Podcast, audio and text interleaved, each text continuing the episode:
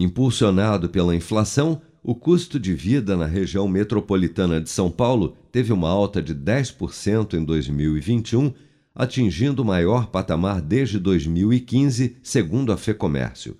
De acordo com o estudo, este aumento foi mais sentido novamente pelas pessoas mais pobres, chegando a 11,38% no ano para a classe E, enquanto para a classe A, a alta do custo de vida em São Paulo ficou em 9%. Na avaliação da FEComércio, no entanto, a inflação, que já dá sinais de que está perdendo força, ainda deve manter o custo de vida elevado em 2022, mas em um patamar mais baixo do que no ano passado, como destaca o assessor econômico da FEComércio, Guilherme Ditzi com a taxa de juros elevada, reduz o ritmo da demanda, do consumo, o que, por um lado, é ruim, mas, por outro, ajuda a baixar os preços, a inflação na ponta para o consumidor. Portanto, longe de ser um alívio para as famílias, mas a tendência é de um aumento de custo de vida mais ameno do que a gente viu em 2021.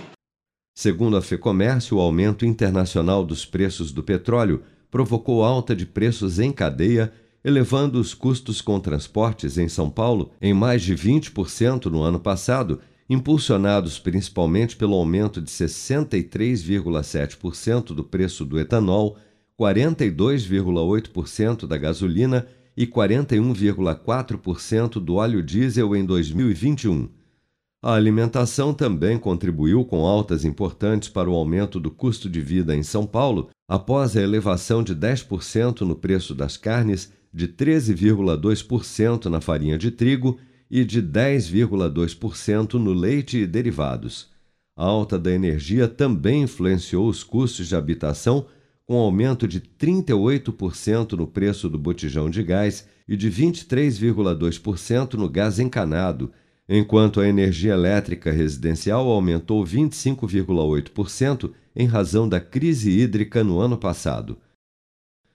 Com produção de Bárbara Couto, de Brasília, Flávio Carpes.